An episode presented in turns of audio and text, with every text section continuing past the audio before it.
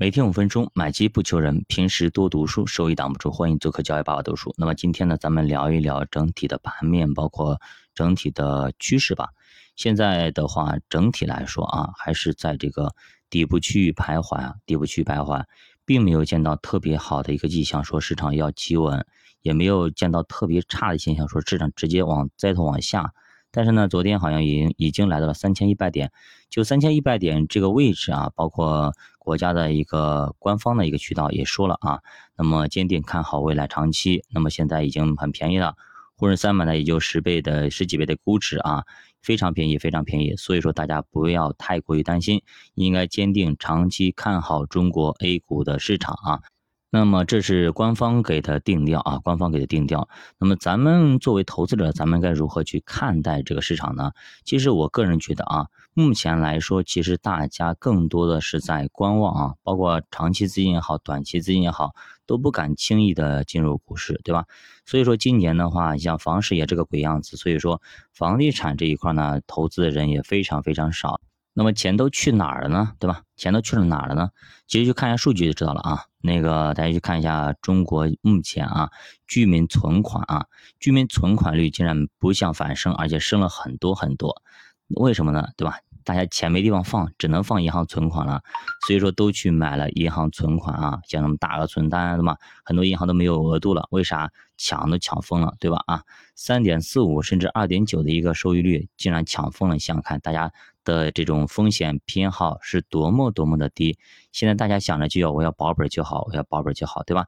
所以说为什么现在你大额的年金等等会有那么多人在买，就是大家都想我要保个底，给我保个二，保证二点五，保证二点八五等等，给我保个底，然后呢上面有一个浮动就可以了啊。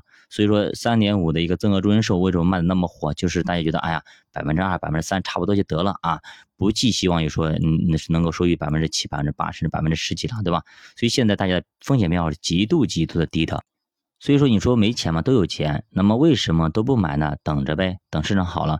那么中国人有句话叫追涨杀跌啊，对吧？买涨不买跌，对吧？房子一样，房子以前涨的时候，那么深夜去排队，对不对？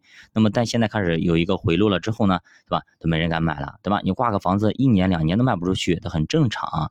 所以说现在可能很多人买房子也一样，以前买个房子可能，对吧？现场就定了，现在呢，可能看个一年，看个两年才买。都很正常，很正常，所以这个时候呢，大家可能都在观望，整体市场都在观望。那么现在呢，便宜不便宜？便宜，确实便宜，对吧？大部分都便宜，但是买不买？不买，为啥？因为要等一等，它有可能会更便宜。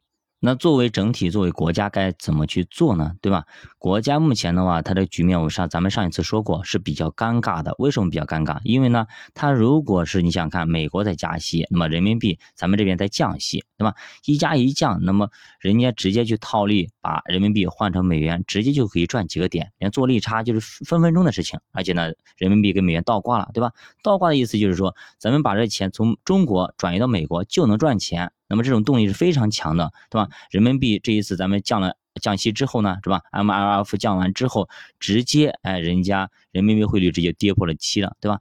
这个跌破七这个大关的话，说实话，说实话，很早很早以前才会跌破，所以这种情况跌破七影响非常非常大的啊，非常非常大。所以说，呃，咱们国家一方面咱们要保汇率，一方面也要保股市，对吧？两个都不能丢。啊，两个都不能丢。那美国不一样，美国它只保就业率，它只保就业率，它只保通胀啊，它只要压通胀就可以了。股市要不要无所谓，哎，它是反而会做空股市，但是股市就是那么坚挺，它不被你做空，它还是能够硬扛的。但中国 A 股这边呢，可能咱们就比较脆弱了，对吧？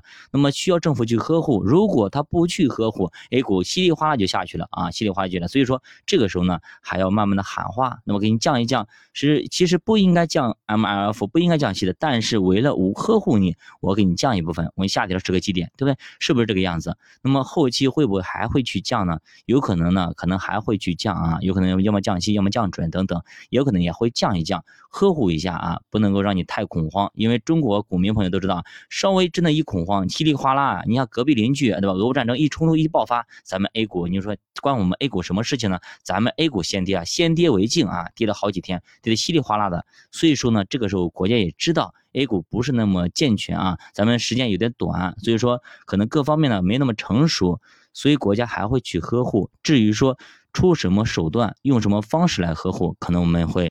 而且呢，马上就要开两会了啊，马上要开会了。那么开会的时候，大家看一看啊，有会会不会有什么政策会出来啊？应该会有什么政策出来进行一个调节啊，让我们的汇率，包括我们的股市都能够保得住，对吧？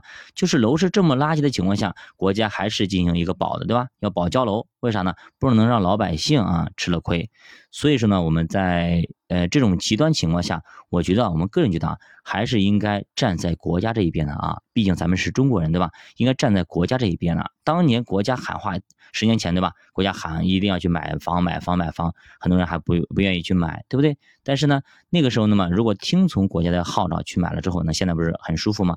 现在国家呃一直在喊要要要进行权益类市场建设，要长期做建设等等，要要什么注册制等等这些东西，不就是为了未来十年中国权益类市场的一个成长来做准备的吗？对吧？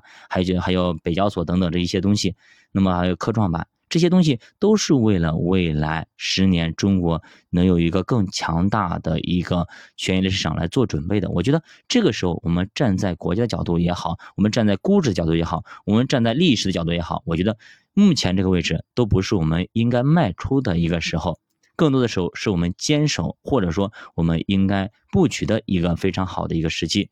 至于说具体我们该如何去操作，其实我们在新品团里反复给大家讲过。